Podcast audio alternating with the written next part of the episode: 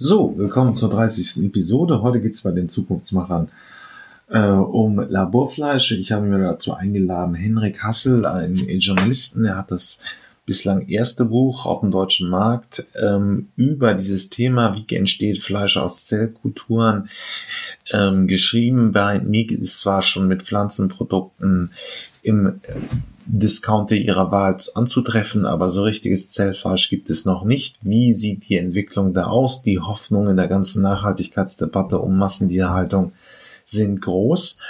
Ähm, dann geht's um Digitalisierung im Altersheim. Wo kann es da wirklich auch noch weiterhelfen? Prozesse digitaler zu machen. Wir schauen uns einmal den Begriff E-Health an und dann werden wir ähm, schauen wir uns an, was die Simpsons zur Zukunft äh, gesagt hat und ich sage nur Trump als Präsident. Wir schauen uns mal ihre Treffergenauigkeiten der Prognosen an. Es gibt dann noch um Wasserstoff im Flugzeugbau. Ähm, Wasserstoff wird ja wieder stärker thematisiert, aber was passiert da im Flugzeugbau, ähm, Green und wir schauen uns einmal an, was das Green Tech Festival so leistet in Sachen Innovation. Bis dann, viel Freude mit dieser Episode.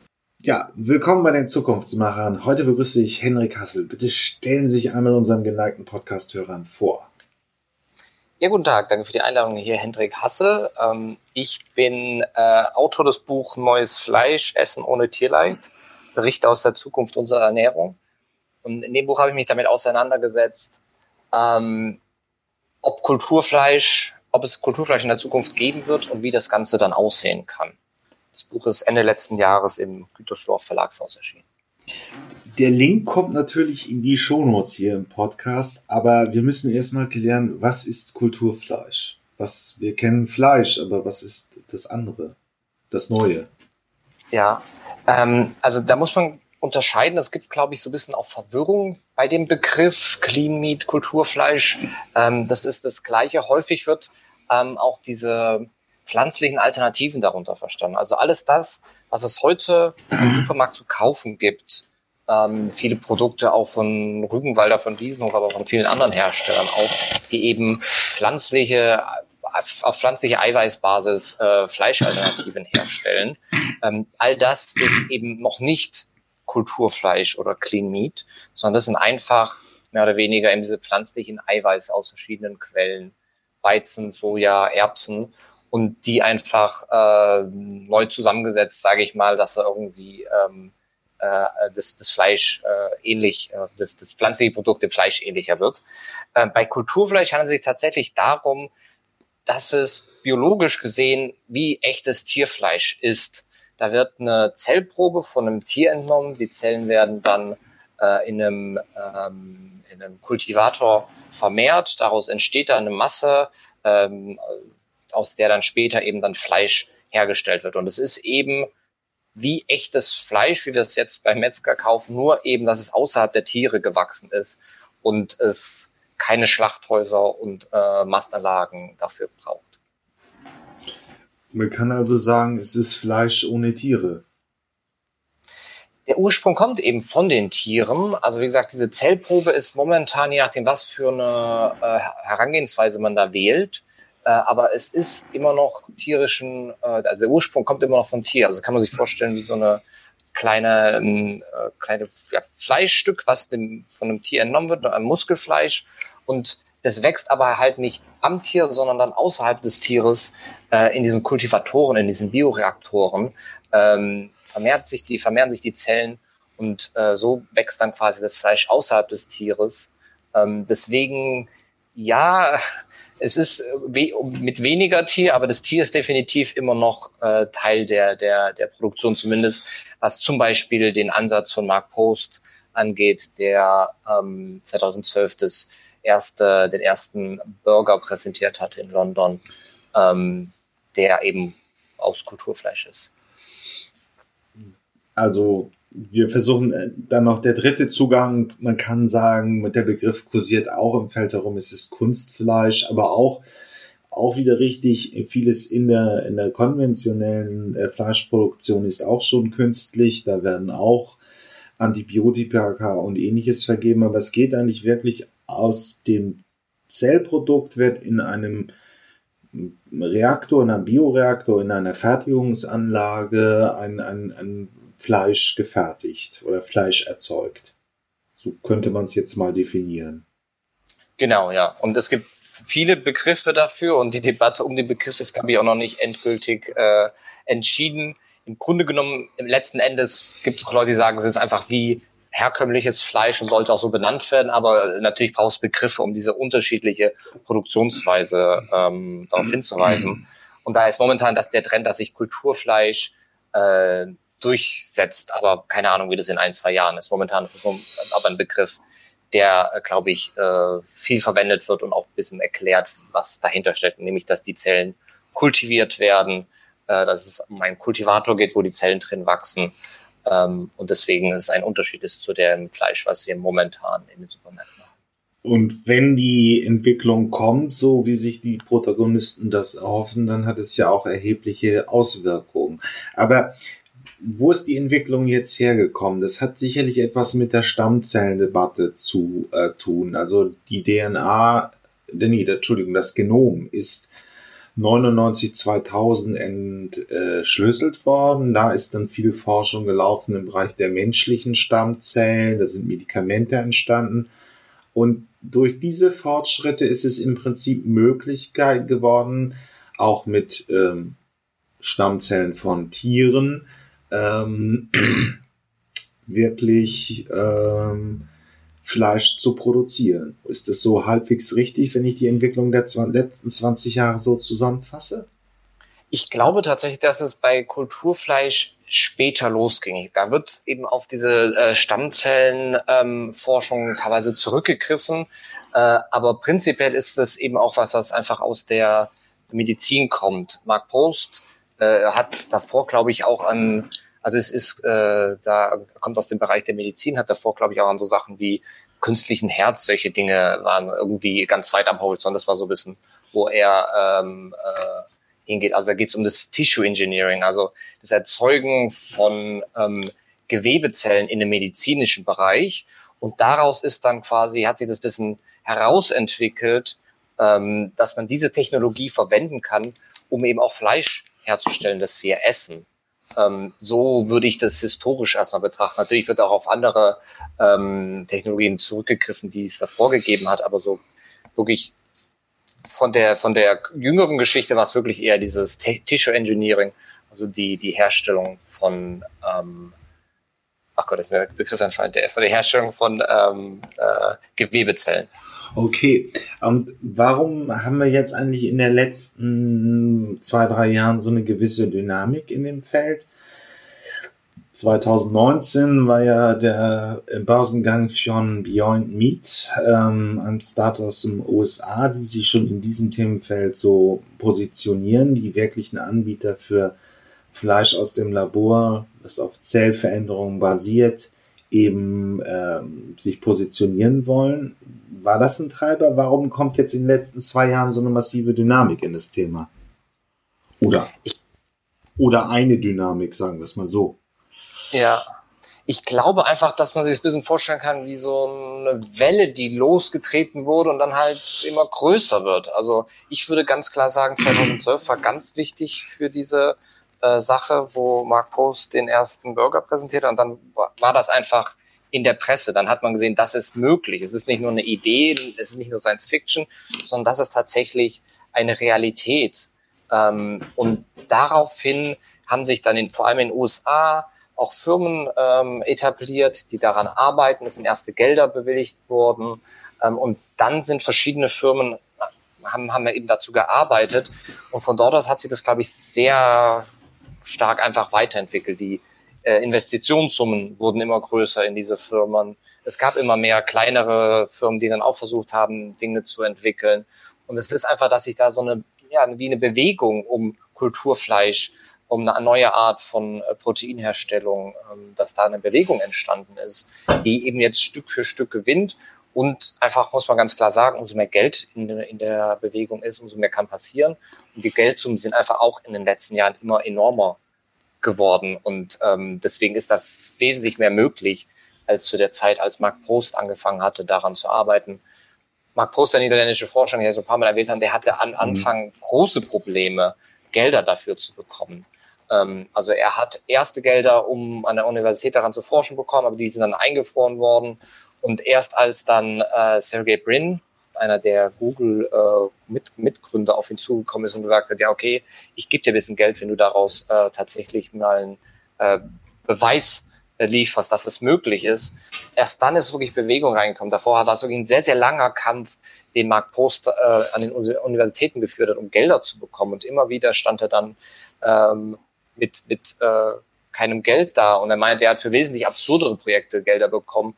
Aber diese Tatsache damals eben noch so um die 2000, äh, 2000er einfach Fleisch auf die Art herzustellen, war noch einfach ja, war undenkbar. Und es war so ein bisschen, vielleicht auch ein bisschen ein Tabubruch, das äh, genauer auszuformulieren, genauer daran zu arbeiten. Und das ist jetzt einfach, da steht die Debatte heute woanders. Wir ja. wissen, dass es möglich ist. Es gibt sehr, sehr viele Firmen, die es bewiesen haben, dass sie das, äh, dass sie dieses Fleisch eben auf diese neue Art herstellen können, dass Kulturfleischherstellung möglich ist. Jetzt geht es einfach nur noch darum, auch zu beweisen, dass es im großen Stil möglich ist. Und das ist gerade so ein bisschen die große Herausforderung, äh, also nicht nur irgendwie mal hier 100 Gramm in zwei Jahren herzustellen, sondern wirklich zu sagen, okay, wir haben jetzt hier mal eine Kulturfleischfabrik, an der wir arbeiten. Ähm, Mark Post und ähm, kommt auch nochmal in, natürlich in die Shownotes, ist ein, ein bekannter ähm, Protagonist in diesem Feld. Der hat auch noch eine eigene Firma, glaube ich, die, die auch langsam versuchen will, eine eigene Fleischproduktion aufzubauen. Das ist korrekt. Mark Post, Max Post überzeugen, ich habe äh, mehrfach mit ihm für das Buch gesprochen, ist wirklich ähm, dass es eigentlich öffentliche Forschung ist, dass öffentliche Gelder, dass Universitäten daran arbeiten, mhm. weil es einfach ein, ein Thema ist, was alle angeht. Und er hat sich relativ schwer damit getan, daraus eine Firma zu machen. Und er ist nach wie vor der Meinung, dass es eigentlich öffentliche Forschung ist. Aber weil er gesehen hat, wie schwierig es ist, ist er dann auch den Weg gegangen und hat eine Firma gegründet, Mosamids, benannt nach ähm, dem Fluss oder den lateinischen Namen äh, Mosa für Maastricht, dort wo seine Firma ansässig ist, dort an der Universität, wo er auch gearbeitet hat. Ähm, und die gehört so in Europa definitiv zu den großen, wichtigen Playern. Er hat da sehr, sehr viel ermöglicht, einfach durch diesen ersten Aufschlag, den ersten Burger, den er ähm, damals präsentiert hat. Ich habe gerade nochmal nachgeschaut. Es war nicht 2012, sondern 2013 ähm, August. Entschuldigung dafür. Und dadurch hat er eine gewisse Aufmerksamkeit bekommen. Er als Forscher gilt so ein bisschen als das äh, Aushängeschild zumindest in Europa, und ist da einfach auch sehr, ähm, keine Ahnung, gefragter Interviewpartner und so weiter. Und wenn es halt die Gelder an der, an der Universität nicht gibt, dann hat er sich gesagt, okay, dann muss ich eben die Gelder aus ähm, privater Hand nehmen und dann eine Firma daraus bauen. Mm, gut, aber nun haben wir ja schon ein paar ähm, Unternehmen und im Prinzip wird es jetzt so eine klassische Startup-Entwicklung. Beyond Meat hat letztes Jahr den Börsengang erfolgreich absolviert und ein paar hundert Millionen, ich glaube 800 Millionen angesammelt. Ähm, da drängt sich für mich als äh, ähm, Experte, Beobachter des Feldes der Zukunftsmobilität natürlich der Vergleich mit, mit Tesla auf. Ich glaube 2012 den Börsengang hatten, 2016 haben sie die Gigafactories gebaut und dann, äh, ja, und heute 2020 haben sie einen Börsenwert von 180 Milliarden, das ist mehr als alle konventionellen Autohersteller zusammen. Man kann sich sicherlich über Tesla unterhalten, ob das so eine Entwicklung ist, die man nun haben will oder nicht. Und ob das alles so fundiert ist, ist auch noch eine andere Frage. Ähm, aber im Prinzip fließt jetzt wirklich großes Geld in die ähm, Firmen rein. Die können nun diese Anlagen bauen, die man benötigt. Und wir könnten in einem gewissen Zeitraum von vielleicht ein, zwei, drei Jahren schon die wirklich richtig ersten äh, Laborfleischprodukte kaufen. Das ist ja ein plausibles Szenario, wenn ich den Vergleich aufnehme. Das heißt, wir könnten als Durchschnittskunden bald in den äh, Besitz von und könnten einfach ganz normale Laborfleischprodukte kaufen. Ja, die, die Frage, wann das äh, Produkt auf dem Markt wird. Dazu nochmal ganz kurz. Also bei Beyond Meat handelt es sich auch um eine äh, Firma, die pflanzliches äh, Fleisch herstellt und damit eben extrem äh, erfolgreich ist und da ähm, nicht nur so ein bisschen Tofu herstellt, sondern eben da wirklich versucht, den Geschmack von Fleisch wirklich immer näher zu kommen. Ähm, aber nach wie vor sind es wirklich pflanzliche Produkte, die äh, nichts mit Kulturfleisch zu tun haben. Aber das sind trotzdem natürlich zwei Bewegungen, die gleichzeitig passieren. Dass mhm. auch in eine Firma wie Beyond Meat da so viel Geld reingeht und dass ähm, eben Kulturfleisch wächst. Und das sind Bewegungen, die sich auch gegenseitig ähm, bestärken, würde ich sagen. Ähm, zu der Frage, wann es die Produkte geben kann, ist extrem schwierig. Also wir haben, glaube ich, so ein bisschen der, der Running Gag unter den Startups ist, dass auf die Frage, wann es das neue Fleisch geben wird, immer die gleiche Antwort kommt, nämlich in drei bis vier Jahren. Und das ist die Antwort seit fünf Jahren. Also die, die Prognosen bisher haben sich nicht wirklich äh, äh, bewahrheitet. Es gibt halt immer wieder dann sagen, okay, bis dann und dann wollen wir einen Prototyp haben. Ähm, ich glaube, wir brauchen bis es die Produkte im Supermarkt verkaufen gibt, glaube ich, echt noch Geduld.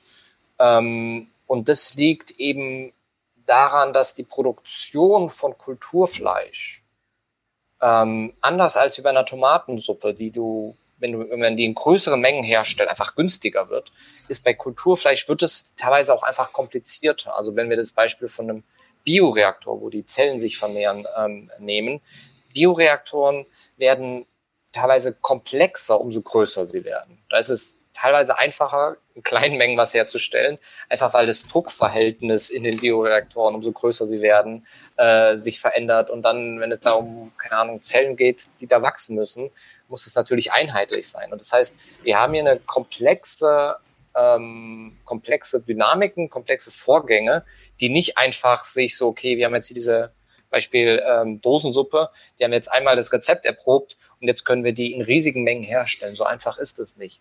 So ein bisschen nochmal zur Einordnung. Ich habe vorher gemeint, das ist ja medizinisch, kommt so ein bisschen aus der Medizin. Und bei Lebensmitteln haben wir es ganz klassisch damit zu tun, hm, dass wir Produkte in sehr großen Mengen für einen sehr geringen Preis kaufen. Und genau das Gegenteil ist bei Medikamenten der Fall. Also das Volumen, was wir in der Apotheke für Tabletten kaufen, ist sehr gering. Das ist ein sehr geringer ähm, äh, also sind ja nur ein paar Tabletten in der Regel, was wir da bekommen. Und wir zahlen trotzdem einen relativ hohen Preis ähm, dafür. Und das ist gerade die Herausforderung, wo Kulturfleisch steht. Nämlich aus diesem Produkt, was eigentlich extrem aufwendig ist herzustellen und sehr, sehr kostspieliges herzustellen, gleichzeitig auf den Markt zu bringen in großen Mengen, die dann auch noch konkurrenzfähig sind zu, äh, ich sage jetzt mal ganz plakativ, Billigfleisch, Fleisch aus der Massentierhaltung. Ähm, und da zeigt sich auch so ein bisschen die Erfolgsgeschichte in Anführungsstrichen von der Massentierhaltung, nämlich dass da ein eigentlich edles Produkt ähm, es geschafft hat, einen Massenmarkt zu bekommen, in dem es einfach in größeren Mengen hergestellt wurde und immer günstiger wurde. Und das muss jetzt eben auch mit Kulturfleisch passieren, dass Kulturfleisch ähm, auch einfach günstiger wird und nicht irgendwie diese Viertelmillion Dollar kostet, wie damals 2013 der erste Bürger von äh, Mark Post. Gut, ähm, aber also es ist auch richtig, ich möchte jetzt auch nicht in die Medien hm, pusten und in die, die äh, Kanäle streuen. Äh, gegenwärtig, man kann auch schon in der Provinz beim großen Discounter ähm, Behind Meat Burger kaufen, aber das sind eben pflanzliche Produkte. Ist übrigens auch nur, nur so eine Perspektive, dass viele Startups wahrscheinlich diesen Weg auch gehen, um die Marke überhaupt zu bekannter zu machen. Also Vertrauen beim Kunden zu entwickeln und dann später in ein paar Jahren kommt dann der Marktlaunch wirklich mit Laborfleisch, also mit Produkten, die wirklich, ähm, wo aus dem Zellmaterial ähm, Fleisch erzeugt worden ist. Aber man hat dann schon eine bekannte Marke und kann dann eben die Markteinführung auch einfacher bewältigen. Aber es ist zwar richtig, dass die gegenwärtig wahrscheinlich weltweit die Schwierigkeiten haben, die, die erste Fertigung auf die Straße zu, ähm, zu bekommen, so wie es auch nicht einfach ist, zum Beispiel große Fabriken für Batterien zu bauen. Aber grundsätzlich ist es doch eigentlich so von der Logik her einfach eine eigentlich viel einfachere und, und kostengünstigere Produktion von Fleisch, weil ich im Prinzip ähm, beim konventionellen Fleischtierhaltung eine Kuh züchten muss. Ich muss sie von A nach B transportieren. Ein Tierarzt muss das beobachten. Die Kuh kann krank werden äh, und so weiter. Dann muss ich sie schlachten, dann muss ich sie zerteilen, dann muss ich sie verpacken und dann muss ich das kühlen und dann liefere ich es zum Supermarkt. Wobei wir bei Zellfleisch eben eine relativ große Fabrik haben, ähnlich wie bei Herstellung von Tomatensuppen oder bei Herstellung von Joghurt oder Käse, wo gewisse Grundsubstanzen eine definierte Wärme ausgesetzt sind, dann wächst das Ganze und dann fülle ich es ab und liefere es zum, zum, äh, zum Endverbraucher. Ist im Prinzip ein grundsätzlich einfacheres Verfahren verglichen mit der konventionellen Fleischindustrie. Das stimmt, genau. Ich meinte das nur auch in Bezug, wann wir diese Produkte in den Supermärkten mhm. haben können, dass da einfach noch eine große Herausforderung besteht. Nur wenn es jetzt einzelne Firmen gibt, die schon gezeigt haben, dass es möglich ist, ähm, äh, das Fleisch auf diese Art herzustellen, heißt es nicht, dass wir jetzt innerhalb von drei Jahren in eine große Produktion gehen, sondern da braucht es auch sehr, sehr viel Innovation noch, um dorthin zu kommen. Ähm, und dann natürlich, wenn einmal diese Produktion besteht, dann ist es ein viel, viel logischerer, einfacher Weg, ähm, so die Fleisch, äh, so Fleisch herzustellen, als über den Umweg ein ganzes äh, Tier zu züchten, zu mästen, zu transportieren, zu schlachten und dann zu Fleischprodukten zu verarbeiten. Ähm, Gibt es eigentlich da auch Erfahrungswerte? Also jetzt ist Geld in den, bei, den, bei den Firmen, bei den Startups, die sich mit dem Themenfeld befassen ähm, wie man Bioreaktor aufbaut. Ich meine, die, die Lieferketten sind ja wahrscheinlich bekannt. Man fertigt äh, einen Burger und liefert es dann an verschiedene Supermarktketten ab. Aber äh, wer nutzt eigentlich schon so flächendeckend Bioreaktoren für eine Produktion? Ähm, also ich weiß, dass Mosamid, die Firma von Mark Post, gerade in so eine erste äh, größere ähm, die nennen das, glaube ich, wie so eine Testfabrik äh, gerade umziehen. Also die waren bisher äh, an der äh, Universität Maastricht angegliedert. Und jetzt haben die da, also sieht schon ein bisschen wie so eine äh, Lagerhalle aus. Ähm, und dort wollen die quasi ähm, im Kleinen die Produktion quasi versuchen hoch zu skalieren, um zu schauen, ähm, äh, was es da genau braucht, welche Bioreaktoren wie genau funktionieren ein ganz wichtiger Schritt ist, glaube ich, in den letzten Jahren passiert. Und das ist tatsächlich, dass Firmen, die eben in diesem Bereich arbeiten, also Bioreaktoren herstellen ähm, oder einfach ähm, in der Medizin tätig sind, äh, in den entsprechenden Bereichen, dass die sich diesem Thema auch geöffnet haben.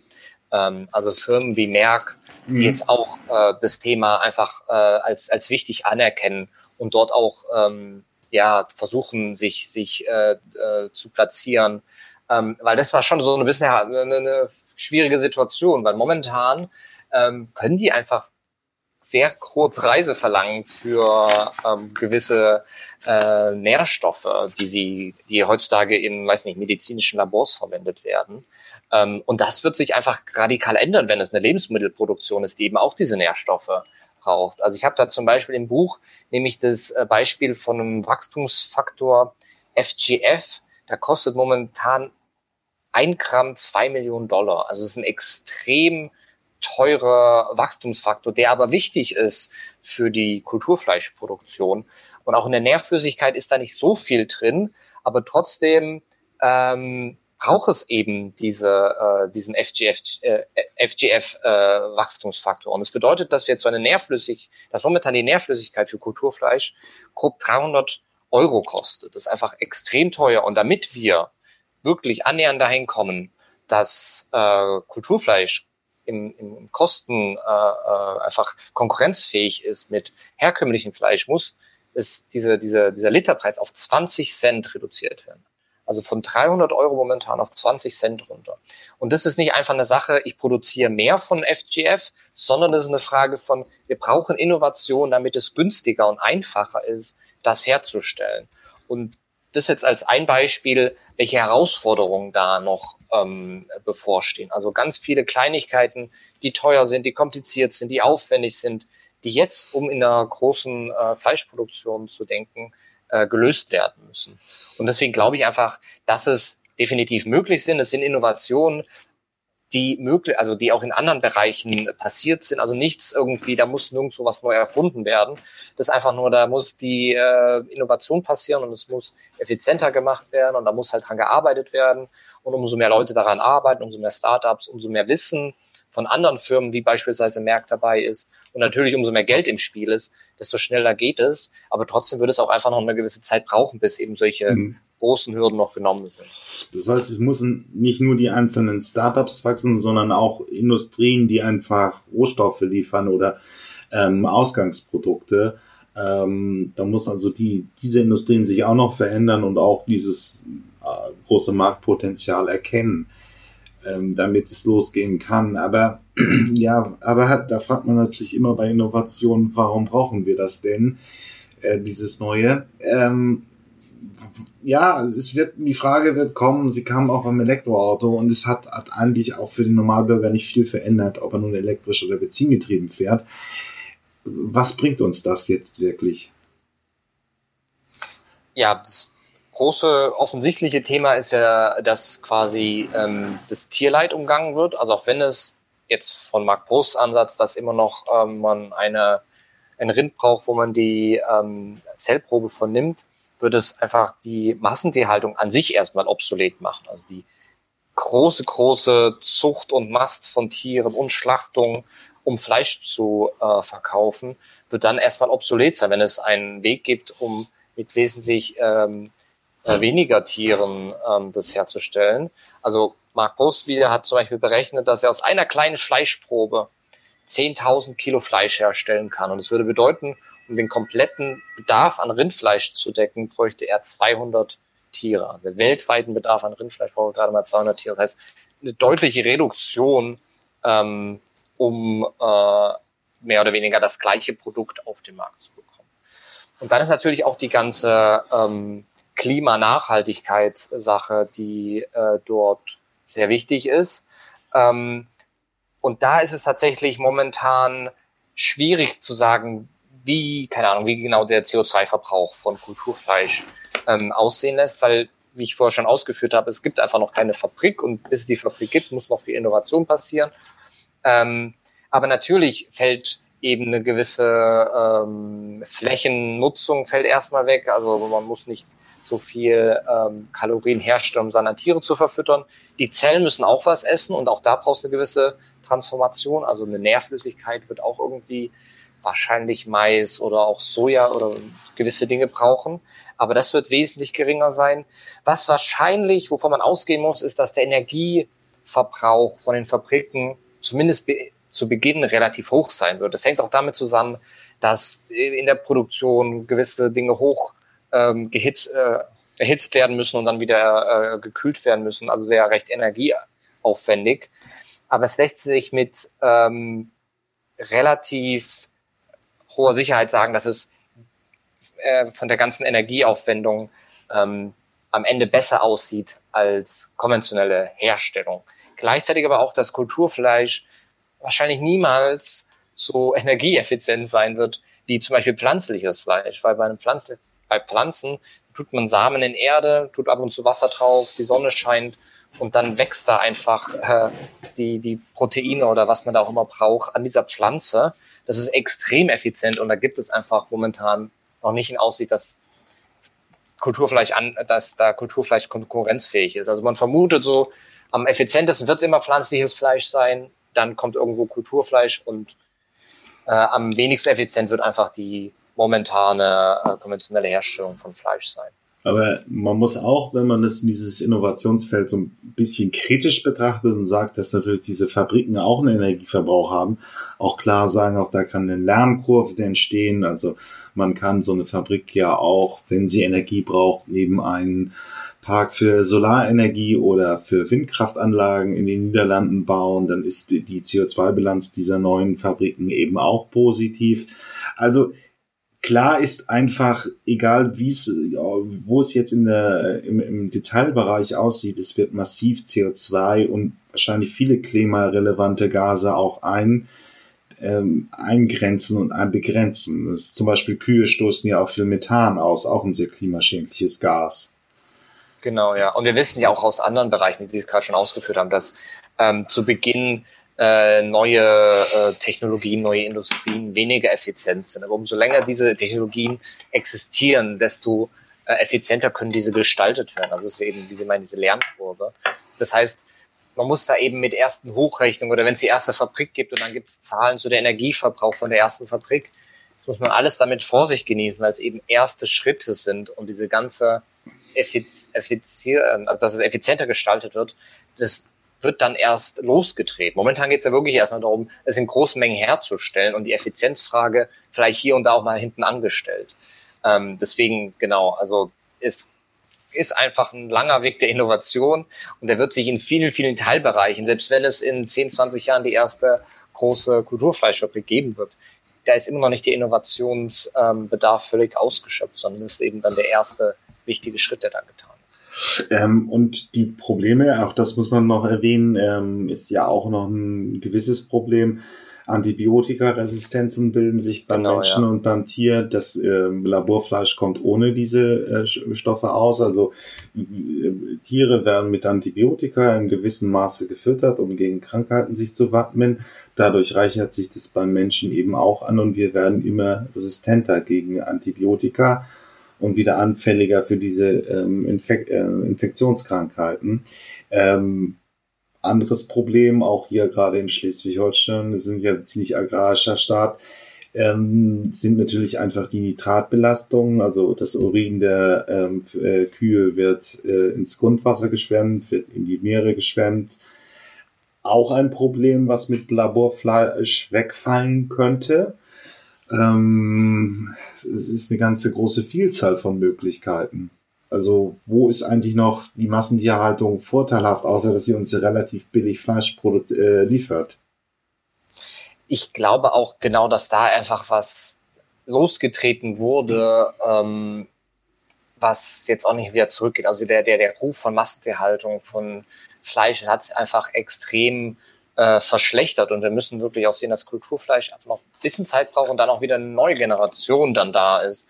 Und ähm, eine ähm, äh, Start-up-Gründerin in Deutschland hat das ganz schön in, in, im Interview für, für das Buch mir gesagt. Sie meinte, die Greta Thunberg-Generation ist bereit dafür, also für das Kulturfleisch. Also wir haben einfach heute gerade bei der jungen Generation eine ganz höhere Selbstverständlichkeit, dass man eben mal kein Fleisch isst. Und es war vor, keine Ahnung, die Generation ähm, nach dem Zweiten Weltkrieg war da ganz anders noch ähm, drauf gepolt. Das heißt, da passiert ganz, ganz viel und die Selbstverständlichkeit, wie wir Massentierhaltung heute akzeptieren, das wird sich verändern und dementsprechend ähm, auch eine extrem hohe Offenheit für Kulturfleisch äh, äh entstehen.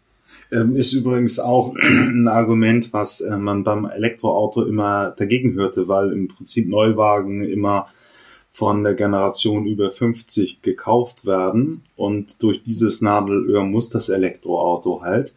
Ähm, das ist hier eben nicht so. Äh, Fleisch können natürlich alle kaufen, auch die jüngeren Schichten, die traditionell offener sind gegenüber Innovation, spricht eher auch für den Erfolg von, von Laborfleisch. Ähm, ja, dazu vielleicht ganz kurz. Also ich habe mir die, die ähm, ersten repräsentativen Umfragen zu der Akzeptanz von Kulturfleisch äh, für das Buch natürlich angeschaut. Und da gab es so grob drei Studien, die mehr oder weniger auf äh, gleiche Ergebnisse kommen. Also grob 20 Prozent der Leute in Deutschland haben Interesse, das äh, neue Fleisch zu probieren oder würden es regelmäßig kaufen. 20 Prozent ist für ein Startup, wenn es irgendein neues Produkt auf dem Markt bringt, eine große, große Zielgruppe. Gerade für den Anfang. Also dafür, dass die Technologie oder das Produkt noch nicht so bekannt ist, ist das immer sehr gut. Umso länger ein Produkt bekannt ist, desto äh, äh, größer wird die Zielgruppe, umso mehr Leute sind offen dafür. Aber 20 Prozent sind erstmal sehr, sehr gut. Das ist wirklich ein, ein gutes, gutes Zeichen. Und dann auch sehr, sehr interessant, also keine Überraschung, aber so vegetarisch und vegan lebende Menschen haben weniger Interesse daran. Die sind wahrscheinlich relativ zufrieden mit den jetzigen pflanzlichen Alternativen. Aber, und das ist wirklich auch eine sehr gute Nachricht, dass Heavy Meat Eater, also Leute, die sehr viel Fleisch essen, viel Fleischesser, besonders interessiert sind. Also Kulturfleisch scheint besonders ähm, interessant zu sein für zum, eher Männer äh, als Frauen ähm, und die eben auch einen Großteil äh, des, des, des Fleisch essen. Also deswegen auch da eigentlich die ersten Umfragen sehr gute äh, Ergebnisse für das Kulturfleisch und zeigen, dass die Leute, die viel Fleisch essen, eigentlich sehr offen dafür sind. Ansonsten natürlich wichtig, die Leute, die urban leben, sind dem ganzen Thema offener. Ähm, Leute, die sich im linken Spektrum anordnen, eher als Leute, die sich konservativ anordnen. Und natürlich umso jünger die Leute sind, desto offener sind die dem Thema. Und man muss ja wirklich dann nochmal denken, dass es ja noch ein bisschen dauert, bis das Produkt auf den Markt gibt. Dann wird es mehr Berichterstattung dazu geben. Die Leute werden sich darüber mal mehr Gedanken machen und dann auch wieder offener sein. Also ich glaube, alles, was ich dazu gelesen habe, am Anfang war ich ein bisschen skeptisch, werden es die Leute essen, gerade in, in Deutschland, äh, wo irgendwie äh, diese Natürlichkeit extrem wichtig ist bei Lebensmitteln, wo natürlich Massentierhaltung, äh, weiß nicht, wo da irgendwas noch natürlich sein soll. Ähm, aber ich hatte schon so ein bisschen das Gefühl, es kann schwierig werden, dass Leute sich dem öffnen. Aber die Sachen, die ich dann dazu gefunden habe, die zeigen wirklich, es sieht sehr gut danach aus, dass wenn es diese Produkte gibt, dass sie ähm, dann auch gekauft werden. Ähm, wir nehmen übrigens dieses Interview am 8.7. auf. Der, der Tennis-Skandal ist noch gerade sehr virulent. Der Fleischproduzent Tönnis wird äh, kritisiert, weil bei ihm durch schlechte Arbeitsbedingungen Corona-Ausbruch stattgefunden hat und eben auch äh, Gütersloh nochmal in den Lockdown wegen der Corona-Pandemie musste. Ähm, das ist jetzt nur einer von vielen Skandalen. Geschredderte Küken, ähm, äh, die ganzen Tiertransporte, ähm, es sei auch nochmal die Webseite von Herrn Hassel empfohlen, äh, Animal Equality, weil im Prinzip, ähm, das ist ja unübersichtlich viel, was an, an Skandalen eben bei der ähm, konventionellen Fleischindustrie stattfindet. Aber im Prinzip ist es so, die jungen urbanen Schichten haben jetzt schon einfach ein starkes Bedürfnis auf neue Fleischformen, die sich loslösen von dieser Massentierhaltung. Und dann wird man daraus ein Geschäftsmodell stricken können.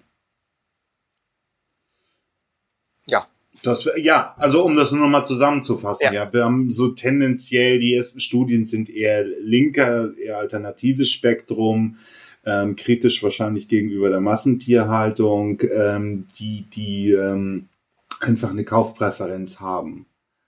Genau, aber tendenziell auch jetzt nicht unbedingt die Biokunden per se. Also tatsächlich eher Leute, die eher viel, viel Fleisch essen, die vielleicht ein bisschen so ein schlechtes Gewissen haben, aber einfach wissen, äh, mir schmeckt es so gut, ich will darauf nicht, zu, will darauf nicht verzichten, dass sie denken, ja super, wenn es äh, Kulturfleisch gibt, wo äh, ich dasselbe Produkt haben kann, ohne dafür, dass da ein Tier geschlachtet werden muss, dann würde ich das natürlich kaufen. Also ähm, ja, also schon Leute, die traditionell Fleisch kaufen und das irgendwie toll finden, äh, aber natürlich trotzdem jetzt nicht irgendwie super konservativ ähm, eingestellt sind.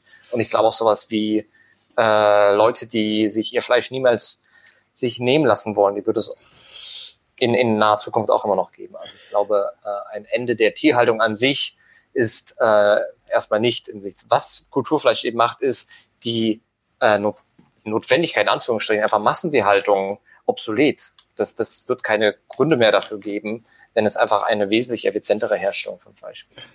Ähm, ist übrigens das jetzt nur so ein autonerdiger Fakt, aber ähm, es war übrigens auch bei dem Elektroauto so, dass viel die Muttersportszene das Thema getrieben hat oder auch wirklich äh, ziemliche Automobilenthusiasten, weil sie Lust hatten auf eine neue Innovation, weil sie auch eben bewusst sind über die, die Umweltwirkung des Autos.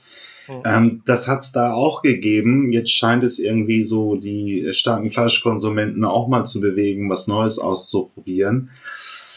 Aber diese Innovation wird ja nicht ohne Konflikte abgeben. Oder es wäre jedenfalls die erste Veränderung, die das äh, in sich hat, konfliktfrei in die Welt zu kommen. Ich meine, es ist, wenn man sich überlegt in den Szenarien, Ende der klassischen Massentierhaltung, der Fleischindustrie und auch Teilen der Landwirtschaft, oder? Es wird, würde ja im Prinzip radikale Wirkung haben, wenn wir, sagen wir mal, 50 Jahren alle nur noch Laborfleisch essen würden, bräuchten wir keine Tiere mehr oder hätten ein paar im Museum, um sie unseren Kindern zu zeigen oder den Enkeln. Aber man bräuchte es nicht mehr für die Lebensmittelhaltung, so wie wir sie jetzt kennen. Ja, ist korrekt. Ähm, aber man darf sich auch hier keine, also wir alle wissen, dass äh, die, die Landwirtschaft an sich extrem dem Strukturwandel äh, ausgesetzt ist.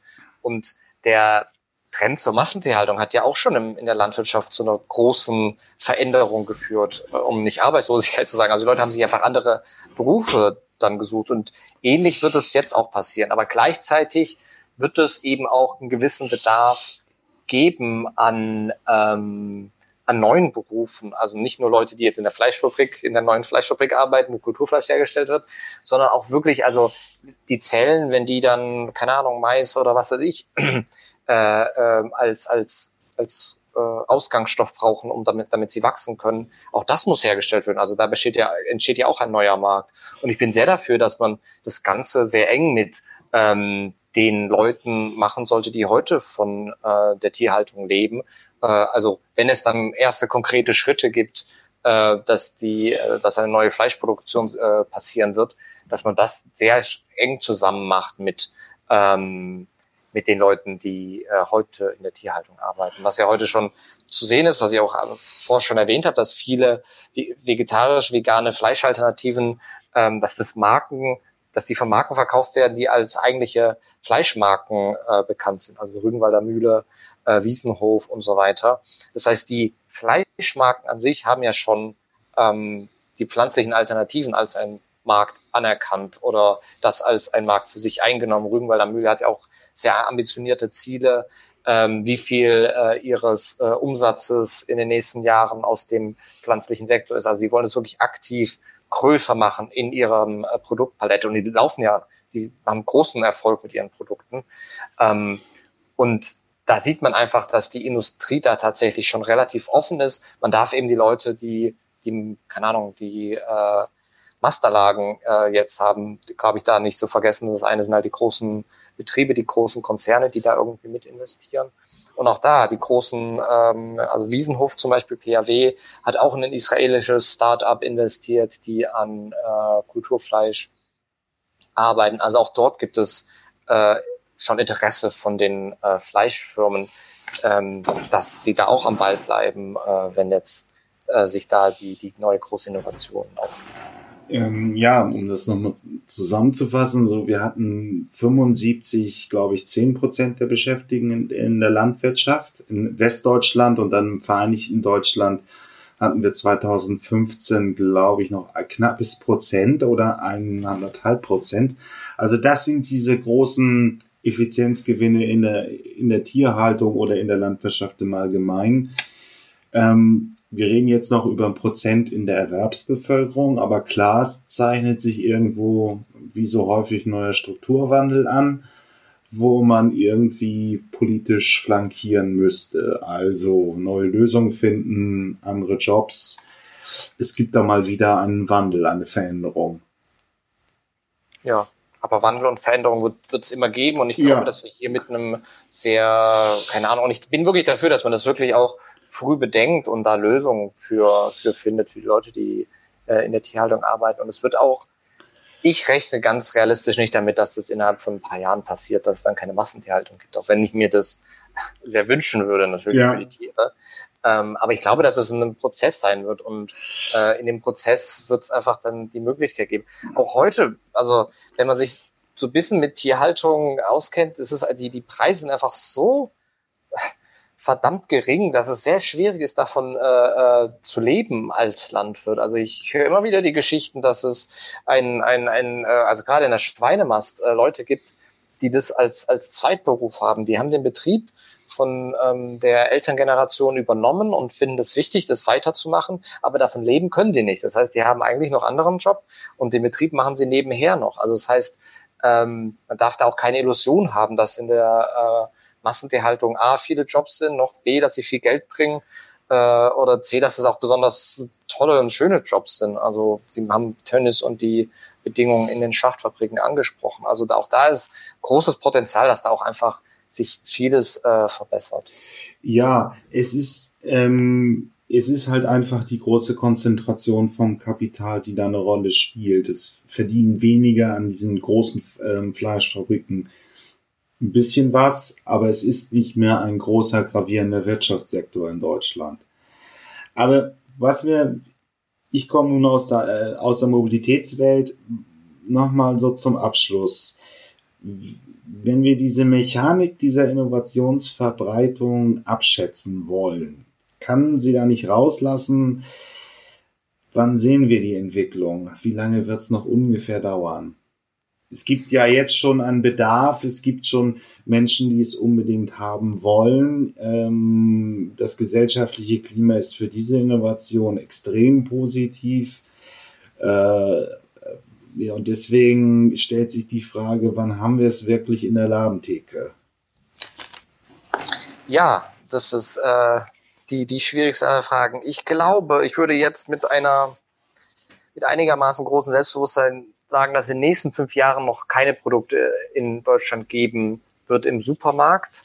Ähm, aber ich kann vielleicht mal ein bisschen darstellen, wie es passieren kann. Also das erste Wichtige ist, dass wahrscheinlich Kulturfleisch auch zu Beginn recht teuer sein wird. Und das heißt, man arbeitet momentan sehr stark an Hybridprodukten. Das heißt, man hat eigentlich, ich gehe eher von einem pflanzlichen, äh, also wie so ein pflanzliches Stück Fleisch aus, wo dann vielleicht zehn Prozent äh, Kulturfleischanteil drin ist. Vielleicht zum Beispiel das Fett. Das heißt, wir haben dann einfach bisher irgendwie der Struktur bleibt es erstmal ähnlich, aber irgendwie das, das, das Fett hat irgendwie, schmeckt anders, hat ein anderes Verhalten, wenn man es anbrät und so weiter und bedeutet da eine Veränderung im Geschmack und in der äh, Wahrnehmung von den Produkten. Und diese Produkte, die ersten Hybridprodukte, ähm, ich glaube, dass es die nicht sofort im Supermarkt geben wird, weil auch dort wird es, glaube ich, ich habe diese 20 Prozent erwähnt, also es wird eine, eine sehr hohe Nachfrage an den Produkten geben. Deswegen vermute ich, dass der Einstieg auf den Markt, sagen Sie, also es ist nicht nur meine Sache, sondern es haben viele Startups schon so ein bisschen die Fühler ausgestreckt in Richtung Restaurants, dass sie mit Restaurants zusammenarbeiten. Also es sind dann auch besonders edle Restaurants, sehr erfahrene äh, Leute, die in den Restaurants dann arbeiten. Äh, und dass es vielleicht in einem edlen Restaurant in Deutschland zum ersten Mal so ein Produkt geben kann. Ein Restaurant, wo es vielleicht auch schwierig ist, eine ähm, mal eben vorbeizugehen, sondern wo man eher mit Reservierungen hinkommt, wo es ähm, äh, allgemein nicht sehr, sehr günstig ist und wo dann das Fleisch wieder auch was sehr, sehr Edles, was, was es wirklich nicht täglich gibt oder noch nicht, noch nicht mal vielleicht in, im Supermarkt am Anfang, sondern da wird sich auch so ein bisschen das wiederholen, was wir mit dem in der Geschichte gesehen haben, wie, wie Fleisch früher war, nämlich was Besonderes, was eine, eine Ausnahme und, und, und das wird sich wahrscheinlich mit dem neuen Fleisch so ein bisschen wiederholen, dass es was Besonderes, was Teures, was Edles ist und wo es auch am Anfang schwierig ist, ranzukommen. Also vielleicht wird es nicht das vergoldete Steak sein, was dann äh, auf Instagram als ähm, tolles Statussymbol gepostet wird, sondern vielleicht wird es dann äh, Kulturfleisch in ein paar Jahren sein. Dass man Fleisch wieder zum Erlebnis, zum Event macht und dadurch eben auch ja, Interesse in der Öffentlichkeit weckt. Bleibt es hoffen, dass sie einen Weg finden. Bislang haben wir keine großen Nachteile in dieser Innovation gefunden. Mal sehen, wie das auch in den nächsten Jahren bleiben wird. Aber mir bleibt es fürs Erste nur, mich zu bedanken, Herr Hassel, und bis dann. Ja, haben Sie vielen Dank. War ein sehr interessantes Gespräch. Jo, danke.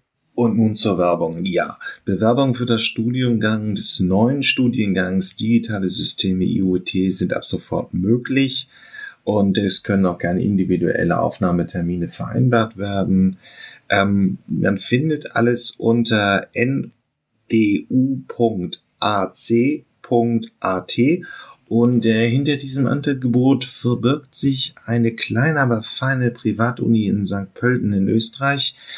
Hier wird Technik mit Design verbunden und eben auch dann schon weiterführen dieses Zukunftsthema Internet der Dinge bearbeitet.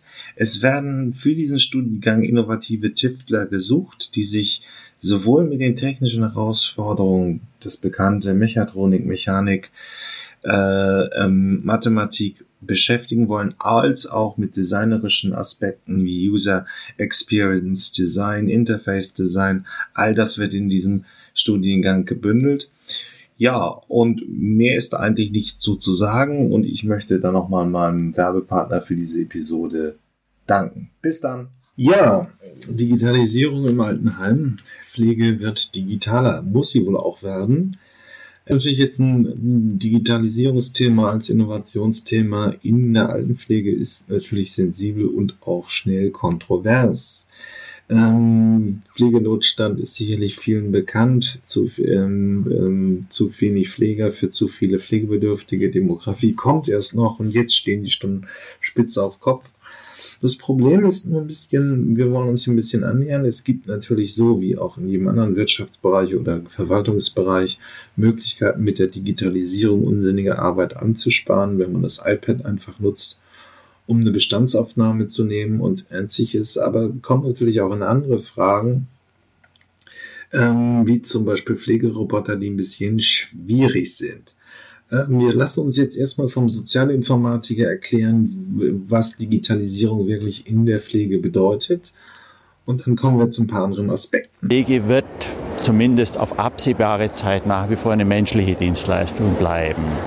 Es ist aber so, dass die Prozesse um diese Dienstleistung herum aus meiner Sicht tatsächlich voll digitalisiert werden oder werden können zumindest.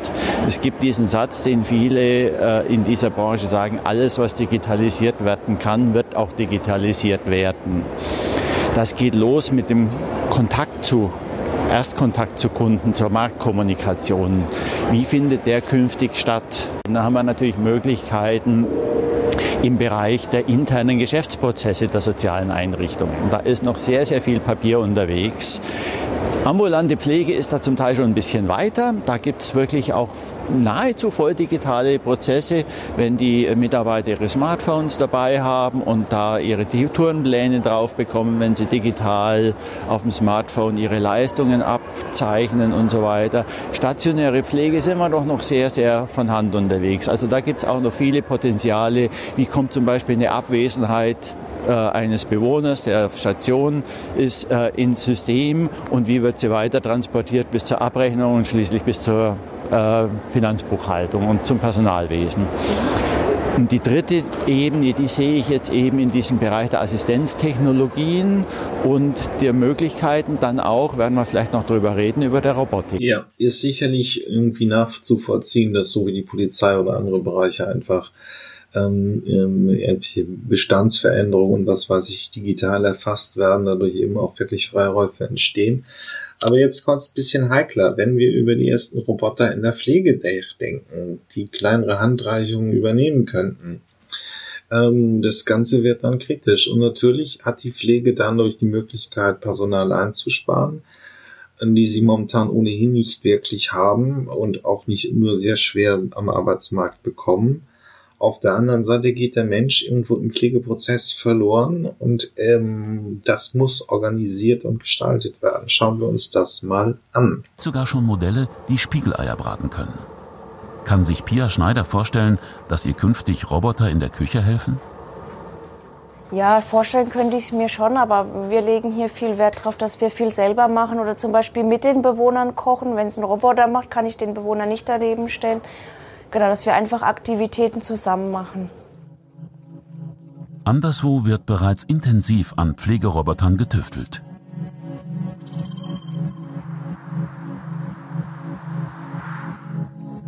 Das ist Robby, ein Roboter, der auch als Pepper bekannt ist.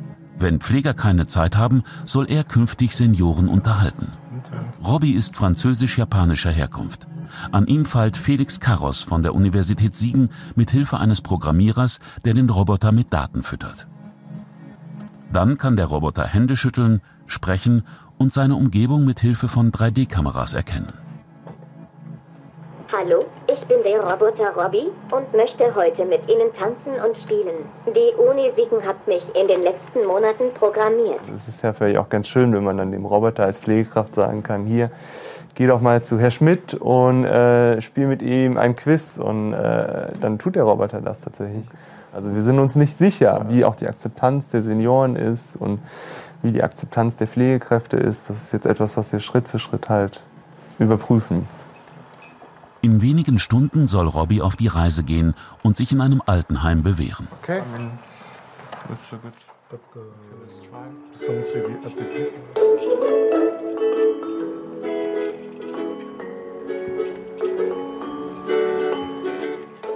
Hinter dem Projekt steht Rainer Wieching, ein promovierter Sportwissenschaftler, der die Feldversuche im Altenheim begleitet. Die Politik setzt große Hoffnungen in die Robotik. 36.000 Stellen sind hierzulande in der Altenpflege unbesetzt. Und irgendetwas muss diese Lücke stopfen. Deshalb fließt viel Geld in die Forschung. Allein die Entwicklung von Robby geht in die Millionen. Sein Kaufpreis liegt bei etwa 16.000 Euro.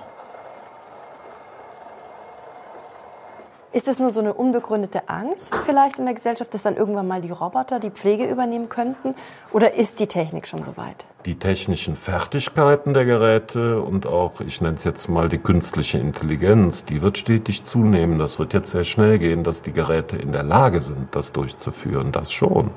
Nur, äh, ob wir es wollen und wie der gesetzliche Rahmen dafür ist, das äh, werden die wesentlichen Fragen sein, die es zu beantworten gilt. Weniger die Fähigkeiten. Die Fähigkeiten werden kommen in den nächsten Generationen. Das ist sicher. Okay, dann lasst uns erstmal singen. Die Forscher in Siegen glauben an das Potenzial von Robbie, haben aber auch ein Problembewusstsein, dass die Geister, die sie riefen, sich irgendwann einmal verselbstständigen könnten.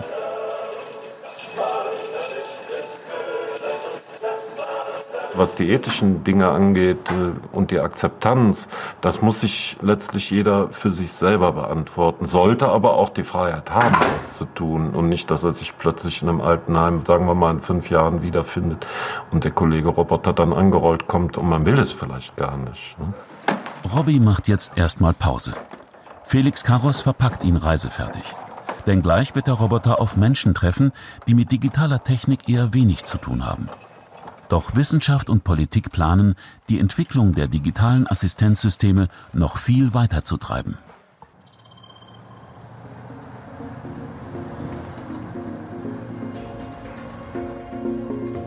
Eine Fachtagung zur Zukunft der Pflege.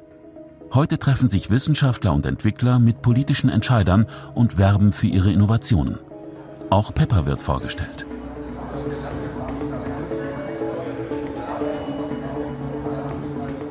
Eine interessierte Besucherin ist Brigitte Bürlen.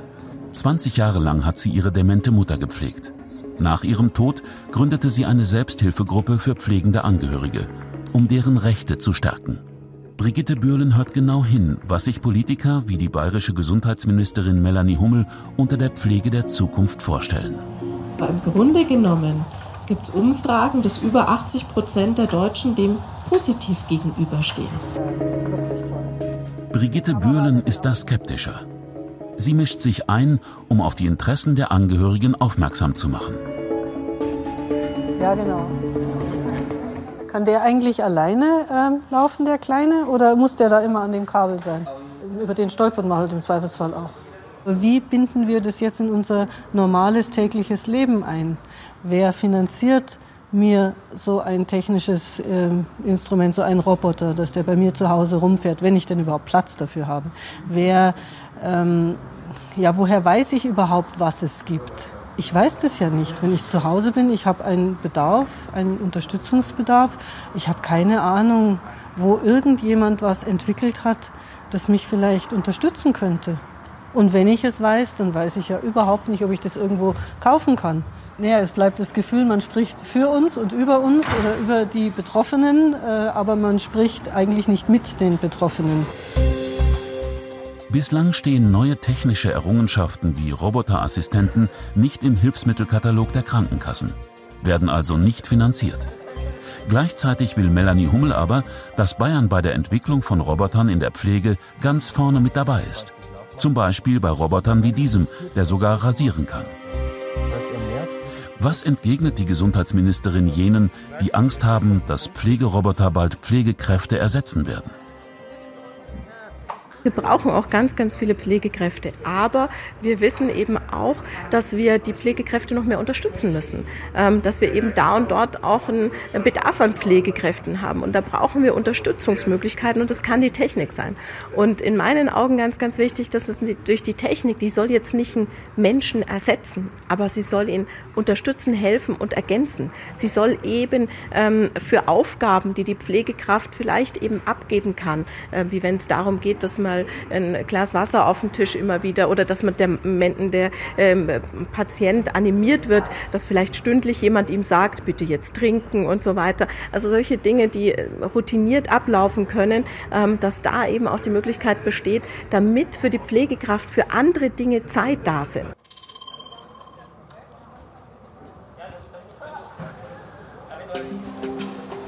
Stefan Sell ist Professor für Ökonomie und Sozialwissenschaften. Als gelernter Krankenpfleger beobachtet er das deutsche Pflegesystem kritisch. Zu den Gefahren, die die Digitalisierung mit sich bringen kann, äußert er sich immer wieder öffentlich. In seinem Blog bezieht er deutlich Stellung. Es gibt eine große Erzählung, diese zurzeit. Und die große Erzählung lautet, das wird alles nur eingesetzt, ergänzend zu den Pflegekräften, um die Situation zu verbessern. Aber im Hintergrund wirken immer die ökonomischen Interessen. Und das ist erstmal kein Vorwurf, ja. Aber wenn Sie ein auf Gewinn gerichtetes System haben, dann wird in diesem System immer versucht werden, den Gewinn irgendwo rauszuziehen. Und wenn man eben so einen hohen Anteil an Personalkosten in der Pflege hat, dann müssen Sie irgendwie Ihre Personalkosten aber man darf nicht vergessen, vor allen Dingen, weil die Sensoren so viel günstiger worden sind, es ist ein paar hundert Euro auf, kann man ein Krankenzimmer ausstatten und dann wird ein Demenzpatient, eben, muss man ihn nicht arretieren oder was auch immer. Das bietet natürlich auch massive Möglichkeiten.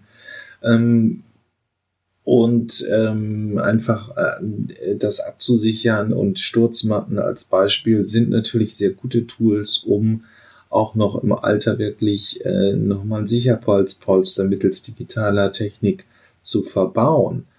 Aber wir werden sehen, ähm, aber wahrscheinlich wird es uns Japan zeigen, die ersten Altenheime, wo eigentlich nur noch der Partner da ist und dann der Rest wird von der äh, Pflegerobotern übernommen. Das ist eine Entwicklung, die ich mir so in Deutschland nicht vorstellen kann, aber vielleicht wird die Zeit mich auch etwas Besseren belehren. Ja, ich finde, ich muss mal Digitalisierung in der Medizin aufmachen. Und dafür machen wir am Anfang mal drei Blöcke, wo ich das Krankenhaus der Zukunft, Telemedizin, die ja 2018 wirklich dann auch den rechtlichen Rahmen gefunden hat, das ist jetzt legal. Und dann Apps ähm, einmal kurz vorstelle und dann gehen wir nochmal tiefer in das Thema der Daten bei der medizinischen Anwendung ja, und deswegen, jetzt lernen wir erstmal, was das Krankenhaus der Zukunft wirklich so ausmacht. Der Zukunft.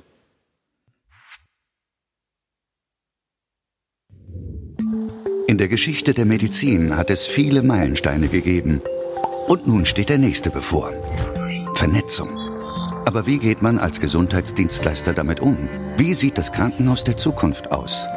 Unsere Experten beschäftigen sich schon seit Jahren damit Sie wissen, im Krankenhaus der Zukunft werden Patientendaten nicht mehr dezentral an mehreren Orten liegen, sondern müssen auf einer einheitlichen Plattform gespeichert werden, auf der Ärzte, Pfleger und Patienten gemeinsam zugreifen können. Der informierte Patient ist so aktiv in seinen Gesundungsprozess involviert. Auf diese Weise verändert sich die Beziehung zwischen Patient und Gesundheitsdienstleister grundlegend. Die Krankenhäuser der Zukunft wissen bereits vor dem Patienten von eventuellen Notfällen und können daher bereits im Vorfeld Behandlungswege definieren. Ein elektronisches Armband ermöglicht es, den Patienten in der Klinik zu lokalisieren, während kontinuierlich seine Vitalwerte überwacht werden. Papier wird es nicht mehr geben. Alle Informationen werden dem Personal elektronisch zur Verfügung gestellt. Auch räumliche Distanzen werden zukünftig überwunden. Der Austausch zwischen Fachärzten kooperierender Kliniken erfolgt durch Videokonferenzen. Röntgenbilder können so gemeinsam und in Echtzeit ausgewertet werden. Im Krankenhaus der Zukunft spielen elektronische Assistenzsysteme eine zentrale Rolle. WCs und Waschtische werden automatisch auf die Körpergröße des Patienten angepasst. Selbst ein Sturz in der Dusche wird erkannt. Sensoren in der Duschwanne können einen stehenden Menschen von einem liegenden unterscheiden. Es geht hier aber nicht nur um Patientensicherheit.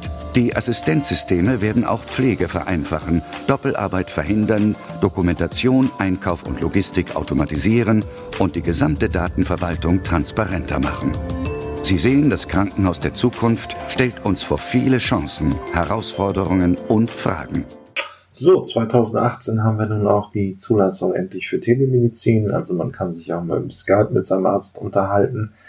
Das kann positive Dinge bedeuten, es muss es aber auch nicht. Wir schauen mal äh, und lassen uns jetzt erstmal dieses Thema auch erklären. Ich wollte ja in dieser ganzen Podcast-Reihe einmal so hier am Anfang, wir sind ja immer noch von, ich glaube, ich, wir haben jetzt, ich habe zehn Episoden jetzt im Dezember 2019 draußen, immer noch so ein bisschen erklären und erläutern bei diesen Zukunftsthemen.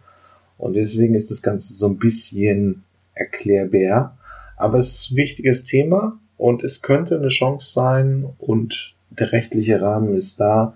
Schauen wir mal, wie es weitergeht.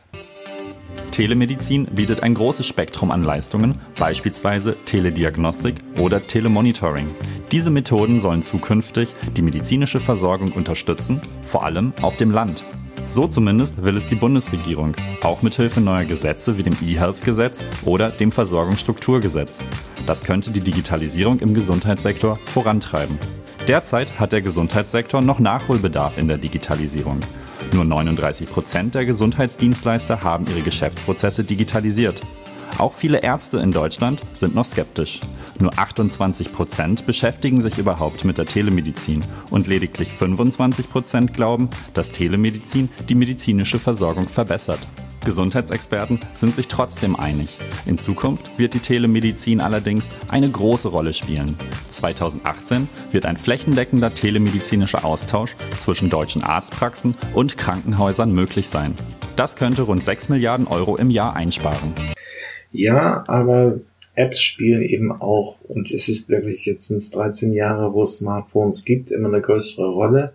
Aber wir haben eben die massive Möglichkeit, Daten zu sammeln. Das ist für verschiedene Krankheiten sehr relevant, wie zum Beispiel Schlaganfallprophylaxe.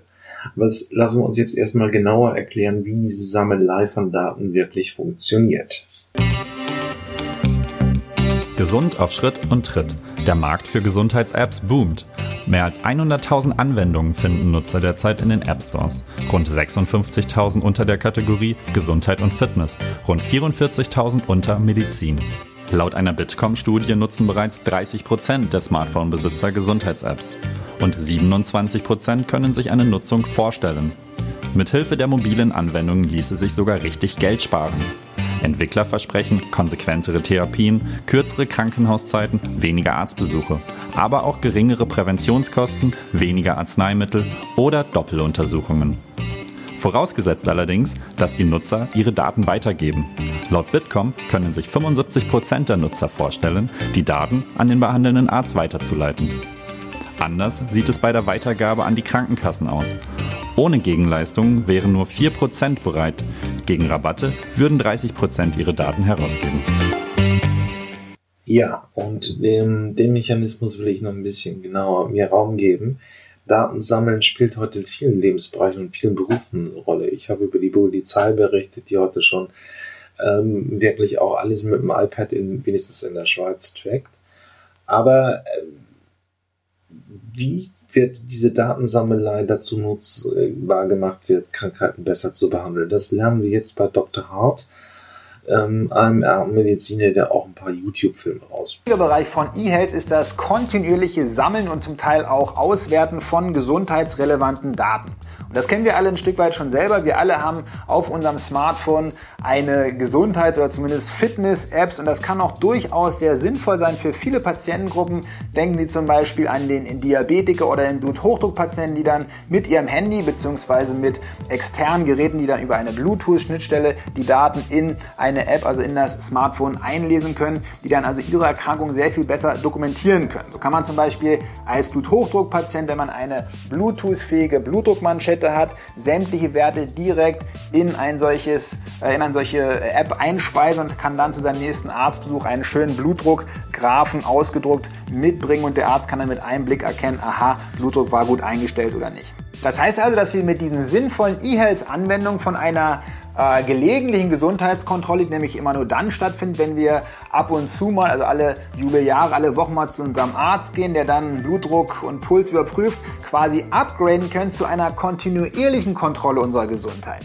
Und was das bringen soll, will ich Ihnen am Beispiel des Schlaganfalles erklären. Der Schlaganfall ist ja weltweit gesehen immer noch der zweithäufigste Killer überhaupt, verursacht also extrem viele Todesopfer und auch Leid in dieser Welt. Und wir wissen, dass ein Fünftel, also 20 Prozent aller Schlaganfälle durch eine Herzrhythmusstörung, nämlich das Vorhofflimmern, bedingt werden.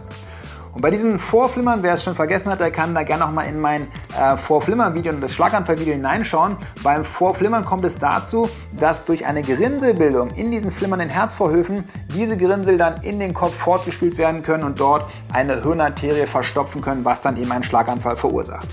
Und dieses Vorflimmern kann man natürlich im EKG feststellen. Problem ist aber, dass dieses Vorflimmern eben nicht immer vorliegen muss, sondern beispielsweise vielleicht nur ein oder zweimal in der Woche auftritt. Sodass wir dann also mit unserem EKG und sogar auch einem Langzeit-EKG über 24 Stunden aufgezeichnet daneben liegen können.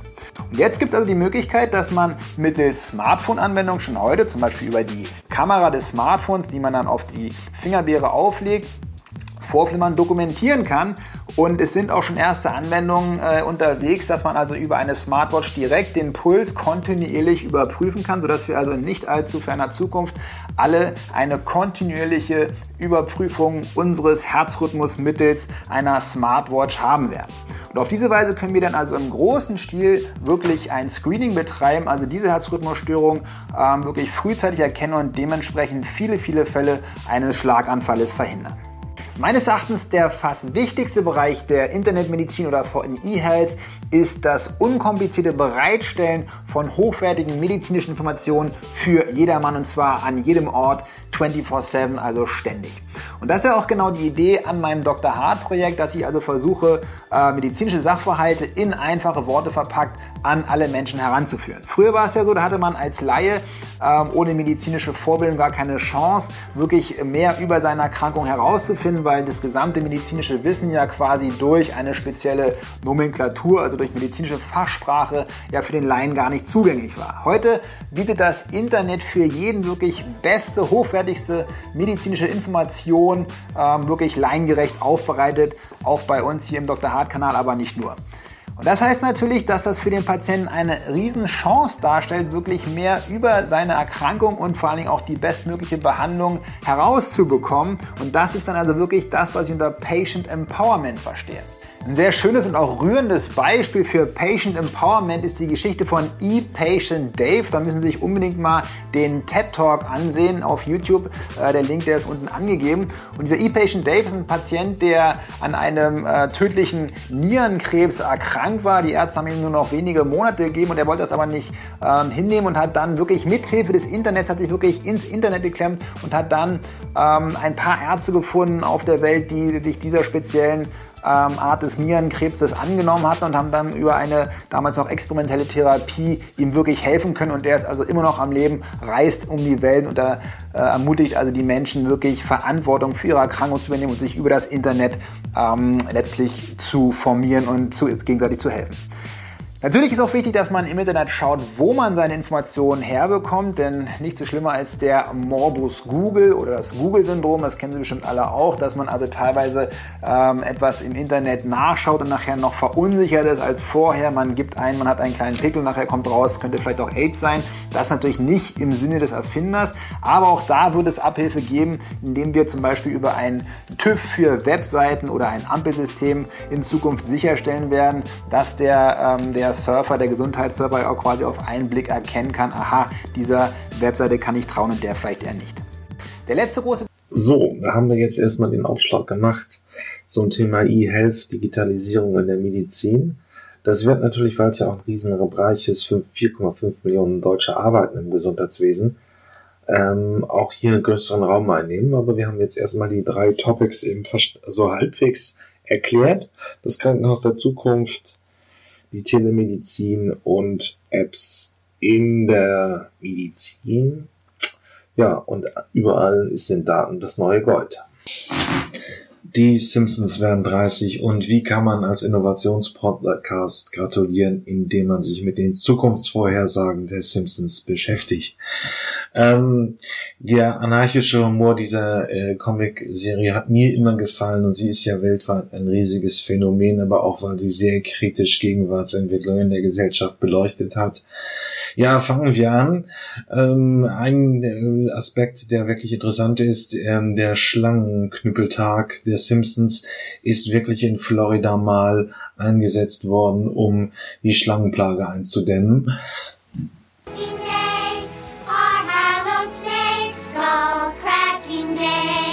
Das ist einer dieser typischen Simpsons-Momente, bei dem ein Problem zu einem absurden Schluss führt, in diesem Fall in die Schlangenmisshandlung. In der Folge von 1993 feiern die Springfielder begeistert ihren Knüppeltag, indem sie die Schlangen ins Zentrum der Stadt treiben und sie so lange auf den Knopf knüppeln, bis sie tot sind. Nur Lisa und Bart haben mit der sinnlosen Gewalt und dem Feiertag ein Problem und setzen ihm mit Hilfe von Barry White ein Ende. Don't bother the snakes. Leave all the snakes alone. 20 Jahre später kündigte die Florida Fish and Wildlife Conservation Commission den Python-Jagdwettbewerb an, der leider ernst gemeint war. Es gab ein Preisgeld von 1500 Dollar für den, der die meisten Pythons tötet. Realität ist oft verrückter als die Fiktion. Oh, whacking day, oh, whacking day, may God bestow His grace on thee. Tja, ähm, jetzt kommen wir, gehen wir weiter. Auch einer meiner Lieblinge, Yogamatten im Fleisch als Fleischersatz. Das hat ähm, Subway wirklich mal versucht und einen schönen Skandal in den USA hingelegt. Aber die größte Krönung, und da muss man ihnen wirklich prophetische ähm, äh, Qualitäten zusprechen, ist Donald Trump im Parlament, im, als Regierungschef, als US-Präsident. Ähm, ja, die Simpsons haben es 20 Jahre vorher gesehen ähm, und sie hatten recht. Mal sehen, ob sie, in der Episode wird Maggie danach die erste Präsidentin der USA und Bart ist arbeitslos und working poor. Ähm, mal sehen, ob es kommt. Ähm, Elizabeth Warren könnte ja auch diese Erfüllung, äh, diese Prophezeiung erfüllen als erste Frau äh, Präsident werden und das nach Trump. Brötchen, der Lehrerstreik. I don't care what you say, I can taste the newspaper. Als der Springfielder Grundschule das Budget gekürzt wird, beschließt Rektor Seymour Skinner, die Ausgaben auf Kosten der Gesundheit der Schüler zu kürzen. Küchenhilfe Doris hilft mit, indem sie aussortierte Sportmatten durch den Fleischwolf in das Essen dreht. Doch selbst sie äußert sich skeptisch gegenüber dem Nährstoffgehalt. There's very little meat in these gym mats. Auch ohne Engpässe verwendeten Subway und andere Restaurantketten Azolicarbamid. Dieser chemische Stoff steckt auch in Yogamatten. Der Nahrungsmittelergänzungsstoff sollte das Brot elastischer machen. And it's used to make the bread stronger, to strengthen the bread. And Subway says, hey, it's safe. Subway gab die Verwendung der Chemikalie im Jahr 2014 zu und verzichtete künftig darauf. 19 Jahre nachdem die Simpsons-Folge ausgestrahlt wurde. Nummer 3. Fettdiebstahl. Ein jeder kriegt sein Fett. The grease traps in this kitchen have never been emptied. Im Jahr 2012, als der Preis für Kochfett sehr hoch war, beobachteten New Yorker Transportunternehmen Einbrüche und Fettdiebstähle von Restaurants. 14 Jahre zuvor hatten Homer und Bart in der Folge Ein jeder kriegt sein Fett die gleiche Idee. Ihr schmieriges Verbrecherimperium endete schließlich nach einem Zusammenstoß mit Hausmeister Willy während eines vereitelten Fettraubes in der Springfielder Grundschule. My retirement grease! No! Während die realen Diebe damit durchkamen, gibt es, soweit wir wissen, noch keine Firma, die Fett und Schaufel sammelt und verkauft. Nummer 2. Dreiäugiger Fisch. Frische Fische mit drei Augen. Wait a minute. One, two, three. Simpsons-Fans werden Blinky nie vergessen. Den berüchtigten dreiäugigen Fisch, den Bart in der Folge von 1990 vor den Augen eines investigativen Reporters fängt. Der Übeltäter für das abnormale Wassertier ist schnell gefunden, das Springfielder Atomkraftwerk. Mr. Burns versucht sogar, Blinkes drittes Auge politisch zu nutzen, am Ende erfolglos. Leider wurden 21 Jahre später ein ähnlich mutierter Fisch in Argentinien gefangen, in den Gewässern eines richtig geraten Atomkraftwerkes. Im Jahr 2015 wurde Berichten zufolge ein weiterer dreieugiger Fisch in Brooklyn gefangen, obwohl das einige für eine Falschmeldung hielten. Ruined before it hit the ground. Nummer 1. Präsident Trump. Barts Blick in die Zukunft. Während sich die Simpsons noch über Donald Trumps Aufstieg lustig machten, war er bereits auf dem Weg ins Präsidentenamt. Aber 15 Jahre vor Trumps Wahlkampfkampagne sagten sie voraus, dass ein Multimillionär eines Tages ins Weiße Haus einziehen würde. In einer Folge aus dem Jahr 2000 hat Bart eine Zukunftsvision. Er ist arbeitslos und Lisa Präsidentin der Vereinigten Staaten. In einer Sitzung verweist sie auf das Haushaltsdefizit ihres Vorgängers Präsident Trump. As you know, we've inherited quite a budget crunch from President Trump. How bad is it, Secretary Van Houten? We're broke. Die Simpsons reagierten auf diese Vorhersage fünf Tage nachdem Trump im Jahr 2016 zum 45. Präsident der Vereinigten Staaten gewählt wurde. Bart fasste seine Gefühle zusammen und schrieb an die Tafel, Recht haben ist ätzend. At least I'll always have this. Tja, selten hat eine Serie oder eine Comicserie so gut den Zeitgeist aufgenommen wie die Simpsons. Zu Recht ein globaler Erfolg und nun auch schon im 30. Jahren. Also diese Qualität so lange zu liefern, ist erstaunlich. Deswegen musste das hier gewürdigt werden. Ja, ja, es wird alles elektrisch. Äh, ähm, batterieelektrische Antriebe funktionieren im Flugzeugbau eben nicht wirklich gut, weil das Verhältnis von Ladevolumen, ähm, also von Passagier, von Passagieren, die man mitnehmen kann, im Verhältnis zur Batteriegröße äußerst ungünstig ist. Wie gesagt, ich äh, habe ja meine andere Podcast-Reihe über Zukunftsmobilisten, da reden wir mit Experten eben auch über Elektromobilität, auch über das autonome Fahren und so weiter und so fort. Aber die Elektromobilität hat noch nicht wirklich den Flugzeugbau erfasst. Es gibt zwar die ersten ähm, Versuche, so einen kleinen Learjet, der irgendwie von Paris nach Barcelona elektrisch fliegt, äh, mit einer Batterie auszustatten, aber das ist nicht wirklich die große Lösung. Und da könnte die Brennstoffzelle eine Rolle spielen. Wir hören uns jetzt einmal öffentlich-rechtlich einen Beitrag an und lassen uns die Technologie nochmal erklären. Erstaunlicher, der Strom für den Motor kommt nicht aus Batterien. Er wird an Bord von einer Brennstoffzelle erzeugt. Hi4 haben die Forscher des Deutschen Zentrums für Luft- und Raumfahrt ihr neuestes Fluggerät genannt. Josef Kahlo ist Leiter des Projekts und Pionier beim Einsatz von Brennstoffzellen in der Luftfahrt. Hi4, da sind alle sicher, ist ein technischer Durchbruch. Das Projekt ist für uns deswegen so wichtig, weil wir damit zeigen, dass es möglich ist, Wasserstofftechnologie in die Luftfahrt einzubringen und dass es möglich ist, äh, emissionsfrei zu fliegen. Etwa 60 PS liefert die Brennstoffzelle, die aus dem Wasserstoff in diesen schwarzen Drucktanks und dem Sauerstoff der Luft Strom erzeugt. Der Elektromotor selbst wirkt dagegen fast unscheinbar. Durch ein solches Antriebskonzept wird auch ein völlig neues Flugzeugdesign möglich.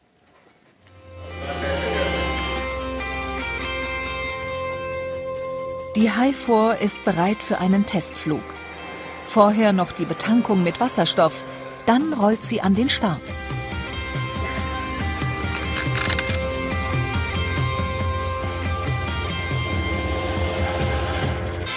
Sarah Hotel Yankee Wheel. Die Techniker am Boden überwachen ständig sämtliche Daten. Temperatur, Stromverbrauch, Brennstoffzellenfunktion. Schließlich ist die Hi4 ein Versuchsflugzeug.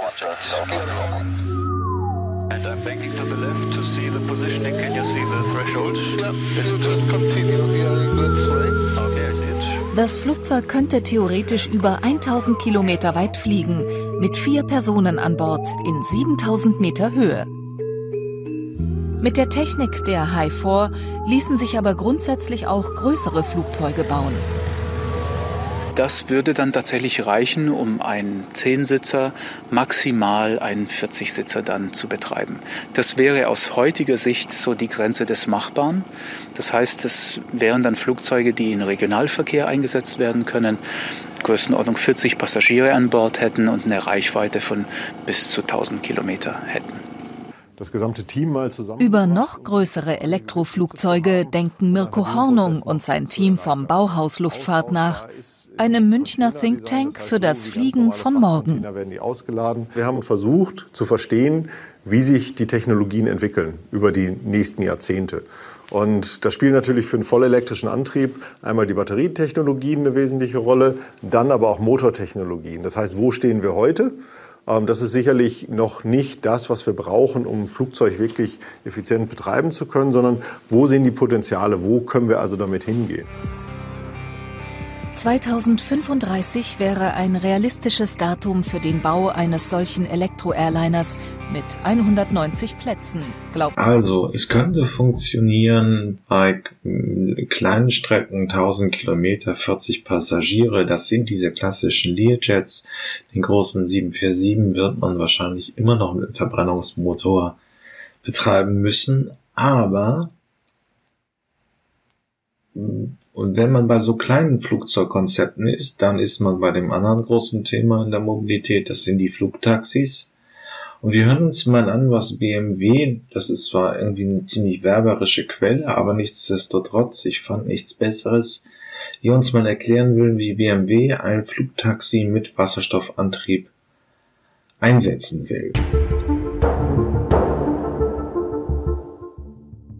Das schicke Fluggerät mit dem kreativen Namen Sky bietet Platz für fünf Passagiere. Ein Pilot wird nach einer anfänglichen Testphase nicht mehr nötig sein. Der Sky startet, landet und fliegt vollständig autonom. Er verfügt über sechs 100 Kilowatt Elektromotoren, welche wiederum sechs Rotoren antreiben. Selbst bei einem Ausfall von zwei dieser Rotoren kann der Sky noch weiterfliegen. Und fliegen kann er lange. Wie wir in unserem Video zu fliegenden Autos sagten, ist ein Problem die kurze Flugzeit, welche akkubetriebene Vehikel mit sich bringen. Sky setzt auf drei Wasserstoff-Brennstoffzellen und adressiert so gleich mehrere Probleme. Die drei Brennstoffzellen, welche auf einen 200 bis 400 Liter Wasserstofftank zurückgreifen können, erlauben Flugdauern von bis zu sechs Stunden bei etwa 140 Kilometer pro Stunde Durchschnittsgeschwindigkeit. Und das bei einer üppigen Nutzlast von bis zu einer halben Tonne. Vor allem aber ist die Technologie erheblich nachhaltiger als Konzepte auf Basis von Lithium-Ionen-Batterien. Wasserstoff können wir per simple Elektrolyse aus Wasser gewinnen. Und die Verbrennung dieses Wasserstoffs resultiert wiederum in Wasser. Der Haken ist natürlich der Energieaufwand bei der Herstellung. Sowohl die Elektrolyse als auch die Produktion der Brennstoffzellen sind sehr energiehungrig. Das Konzept ist aber dennoch zukunftsträchtig, denn mit zunehmendem Photovoltaikausbau gibt es immer mehr ungenutzten Strom. Bereits jetzt gibt es in Deutschland etwa Tage, an denen Photovoltaik mehr als 50 Prozent der Stromerzeugung ausmacht. Die Brennstoffzellen sind zudem erheblich leichter als die sperrigen Lithium-Ionen-Akkus und letztere belasten die Umwelt in nicht unerheblichem Maße, wie erst gestern Harald Lesch in einem guten Video deutlich gemacht hat. Die Brennstoffzellen der Sky hingegen sind zu 95% wiederverwendbar, der Rest ist zu 99% recyclingfähig, so die Aussage von Alakai. Der Sky ist übrigens auch mit einem Fallschirm ausgestattet, mit welchem das Vehikel im Fall der Fälle sanft nach unten schweben soll. Der Serienstart des Sky steht noch aus. Allerdings soll demnächst der offizielle Erstflug stattfinden. Wir sind gespannt, auch darauf, wie sich die rechtliche Lage in Sachen Flugautos in Europa in den nächsten Jahren entwickeln wird. Wenn ihr Und jetzt blenden wir nochmal einmal auf Butenbinden, das ist ein regionalen Magazin aus Bremen. Die Volker Quaschning ist so ein bisschen kontroverse Figur. Auch in dem Interview wird er so ein bisschen zum Politikkritiker, mehr als dass er Wissenschaftler ist. Aber er erklärt uns jetzt mal die Bedingungen, weswegen es momentan noch nicht mit dem Wasserstoff im Flugzeugbau ähm, in Deutschland funktioniert. Wir bräuchten noch zusätzlichen Strom und so weiter. Und den haben wir noch nicht. Also der Ausbau der Erneuerbaren klemmt noch. Und da stellt sich dann eben die Frage, ähm,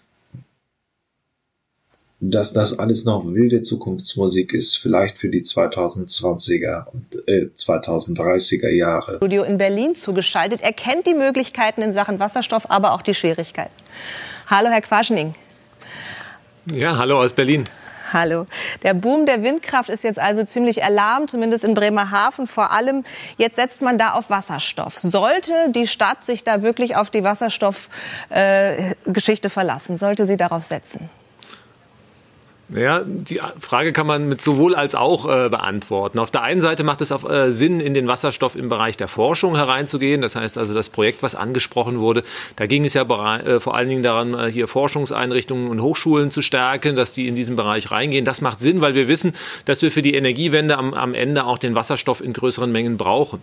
Ähm, wenn man jetzt aber darauf hofft, dass der Wasserstoff sehr schnell Anwendung findet, da muss man sagen, da ist schon ein paar Wermutstropfen drin, weil dafür brauchen wir die richtigen Rahmenbedingungen, eine gescheite Energiepolitik und Klimaschutzpolitik und die kann ich halt auf der Bundesebene momentan nicht erkennen. Und deswegen ist auch nicht zu erwarten, dass hier die Anwendung von Wasserstoff in den nächsten zwei, drei Jahren wirklich durchstarten wird. Also die Idee, die jetzt in Bremerhaven existiert, dass man da so ein Gewerbegebiet aus diesen Wasserstoffmaschinen, aus diesen Elekt äh, Elektrolysemaschinen ähm, äh, speist, das halten Sie für nicht realistisch. Naja, um Wasserstoff zu erzeugen, brauchen wir ja erstmal Überschussstrom aus Windrädern und aus Solarkraftanlagen. Der Windenergiezubau in Deutschland, der ist ja komplett eingebrochen. Das heißt also, wir haben ja noch gar nicht enorm viel Strom, den man in Wasserstoff umwandeln kann. Das sind kleine Mengen, die äh, temporär mal anfallen, aber keine äh, Riesenmengen. Das heißt, da muss man natürlich erstmal ran, dass man also hier erstmal auch die Chance hat, äh, erneuerbaren Wasserstoff zu erzeugen. Und wenn man ihn heute erzeugt, weil wir noch am Anfang stehen, ist er auch vergleichsweise teuer. Solange wir so niedrige CO2-Preise haben, die Bundesregierung will ja praktisch hier fast nichts machen an der CO2-Schraube drehen. Und ähm, wenn die Preise so niedrig bleiben, dann haben wir einfach gar keinen Business Case, weil einfach Erdgas, das ist ja dann immer die Konkurrenz zum äh, Wasserstoff, ohne große CO2-Abgaben halt immer viel, viel preiswerter sein wird als der Wasserstoff aus grünem Strom. Also es klingt jetzt ein bisschen so, als sei Wasserstoff in der Herstellung wahnsinnig aufwendig und, und äh, zwar klimaneutral, aber sehr kostenintensiv, während die Anwendung klimagünstig ist. Also sind wir da noch viel zu kompliziert in dem Prozess und auch die Denke in Bremerhaven möglicherweise. Naja, vielleicht, wenn man den Klimaschutz nochmal äh, vor Augen führt, dann bedeutet das, dass wir eigentlich in den nächsten 15 bis 20 Jahren in Deutschland komplett klimaneutral werden müssen. Und da gibt es viele Bereiche, wo wir heute wissen, dass wir den Wasserstoff brauchen. Also zum Beispiel im Schiffsverkehr, im Flugverkehr, für die Langzeitspeicherung von Strom. Das sind alles Bereiche, wo wir den Wasserstoff brauchen. Es gibt einige Bereiche, wo es wahrscheinlich aus Kostengründen nicht so viel Sinn macht. Das ist der Pkw-Verkehr oder zum Beispiel auch de, einfach der Ersatz von dem Brennstoff bei normalen Gasheizungen. Da wird das wahrscheinlich zu teuer sein. Also insofern gibt es Gebiete, wo es Sinn macht und wo nicht. Und äh, wir wissen, dass wenn wir die Energiewende, den Klimaschutz durchziehen wollen, dass wir da in 10, 15 Jahren sehr, sehr massiv auch reingehen müssen. Deswegen brauchen wir diese Technologien, die müssen ausgereift sein, wenn wir wirklich durchstarten wollen. Deswegen ist es auch wichtig, in die Forschung reinzugehen. Aber wie gesagt, äh, die Anwendung ist momentan noch teuer, weil wir Mhm. einfach äh, Verluste haben und es fehlt der Windstrom. Herr Quaschning, die Schwierigkeiten haben Sie uns jetzt, glaube ich, ganz gut dargestellt. Wir werden das Pionierprojekt in Bremerhaven weiter begleiten und ich bedanke mich jetzt erstmal ganz herzlichen Dank nach Berlin fürs Gespräch. Volker Quaschning, vielen Dank. Ja, ist irgendwie so ein bisschen unbefriedigend, aber wir haben einmal in der Forschung geguckt, was passiert. Da passiert ein bisschen was, aber es sieht nicht so aus, als würde man da schon im näheren, in der näheren Zukunft Projekte sehen oder wirklich eine richtige Anwendung in der realen Wel- Welt. Nico Rosberg mh, hat letztes Jahr 2019 ein Festival in die aus der Taufe gehoben in Berlin immerhin mit 35.000 Teil, äh, 1000 Teilnehmern. Es ging um ein Technologiefeld, das wir hier auch immer wieder betreuen, grüne Technologien. Und dieses Jahr will er es wieder. Das wird wahrscheinlich nichts, weil Corona dazwischen gekommen ist. Ähm, ich will es einmal kurz mal ihm vorstellen und äh, ein bisschen seine Figur hier einführen. Er wird eine Rolle spielen. Jetzt ist er ja auch bei Hülle der Löwen und es ist ja auch äh, relativ erfolgreich im, Nä- im Fernsehen. Deswegen hören wir uns erstmal kurz seine Kurzvorstellung seines Festivals an. Welcome to the inaugural Green Tech Festival. The most incredible visionaries, the most unbelievable technology, and all of this for our planet. Hallo an euch alle, Green Tech Festival Vlog. Justin, den kennt ihr ja schon. Den kennen wir schon, genau. Bin auch dabei. Ähm, wie siehst du das Ganze? Freue mich. Wird super geil. Sehr gut, das freut mich total. Dankeschön. Ja, es gab relativ viel Marketing-Shishi von ihm hier da äh, mit, mit Mercedes durch Monaco fahrend und so weiter und so fort. Aber wir hören jetzt einmal kurz bei Gründerszene rein, wo er ein Interview gegeben hat über wirklich seine inhaltlichen Projekte. Das sind so die Standards der Technologiefelder. Ich, wie gesagt, ich blogge ja auch mit den Zukunftsmobilisten äh, und podcaste äh, da fleißig äh, über die verschiedenen Themen der, der, der Verkehrswende, also automatisiertes Fahren, sowohl Luft, Schiff oder Auto, als auch die neuen Anwendungen der Elektromobilität. Er ist natürlich auch aktiv äh, und ähm, will äh, Robotertaxis in die Luft bringen. Wir hören uns aber genauer mal seine unternehmerischen Projekte in dem Bereich an. Du bist ja nicht nur Gründer vom Green Tech Festival, sondern auch ähm, Investor geworden. Äh, Wie haben sich deine, hat sich dein Portfolio entwickelt im letzten Jahr? Du bist ja bei Tier eingestiegen. Ja, ich bin da sehr aktiv gewesen jetzt in den letzten drei Jahren. Also eigentlich so nur, also direkt nach meiner Formel 1 Karriere halt. Und eins meiner ersten Invests war dann so, war Formel E, ähm, wo, wo ich mich auch sehr freue über die Entwicklung. Da bin ich sehr früh, frühzeitig eingestiegen. Da war noch ein großes Risiko, aber es hat sich natürlich toll entwickelt. Und Mobilität ist halt ein Fokus gewesen. Ähm, und, und dann kam zum Beispiel auch Tier dazu und hier unsere Flugtaxis äh, und so weiter. Und auch Tier macht äh, ganz tolle Fortschritte. Aber alles, wie wir wissen, natürlich in der Startup-Szene ist halt immer mit großem Risiko besetzt. Weniger riskant ist da mit Sicherheit dein Engagement bei DHDL. Was können wir da erwarten? Ja, das freut mich total, jetzt auch als, äh, als Löwe unterwegs zu sein. Ich hoffe, ihr schaltet dann auch ein. Äh, die Sendungen starten dann äh, ab August und die ersten Drehtage werden jetzt schon Anfang Februar sein. Ähm, und eine Bedingung halt für mich da mitzumachen, war, dass die auch viele Unternehmen sourcen ähm, und pitchen lassen, die halt sich für die, für die Umwelt engagieren. Ja, das war für mich eine Bedingung, das war mir ganz wichtig. Also auch auf die ganzen Unternehmen freue ich mich sehr. Falls ihr so ein Unternehmen habt, bitte auch jetzt äh, schreiben an DHDL. Äh, vielleicht könnt ihr auch noch pitchen, das wäre natürlich klasse.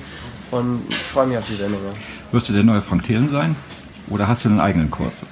Nein, ich bin einfach der neue Nico bei DHDL. Aber klar, ich werde mich mit den anderen austauschen und auch mit Frank mal telefonieren und so, was so seine Erfahrungen sind. Und sind ja alles äh, super Typen und Frauen natürlich. Was wird das Highlight beim Green Tech Festival sein? Kannst du das schon verraten? Highlight beim äh, Green Tech Festival, es gibt so viele Highlights. Es ist zum Beispiel das Music, der Music Act. Wir werden, äh, wir werden eine weltweit äh, bekannte Gruppe da haben bei uns und das wird ein richtig großes Konzert. Ähm, dann kommt natürlich die Konferenz, wo wir halt, wo wir halt auch wirklich äh, ähm, Lösungen erarbeiten, ja, und, und auf das freue ich mich auch sehr, was, dann, was dabei rauskommt. Ähm, und so weiter. Also das kommt von einem zum nächsten. Dann natürlich die Produkte, die wir präsentieren ja, in, der, in der Expo, da werden riesen Highlights sein, so weltweit führende, innovative Unternehmen für die Umwelt. Ja, bleibt zu, zu warten, ob er noch länger unserem Feld hier und den grünen Technologien verbunden bleibt. Wir werden es sehen. Aber in der Mobilität tut sich in der Tat viel. Kann man gerne mal ein bisschen durchhören, was ich da bei den Zukunftsmobilisten so als Podcast veröffentliche. Ja, das war's mit den Zukunftsmachern diese Woche.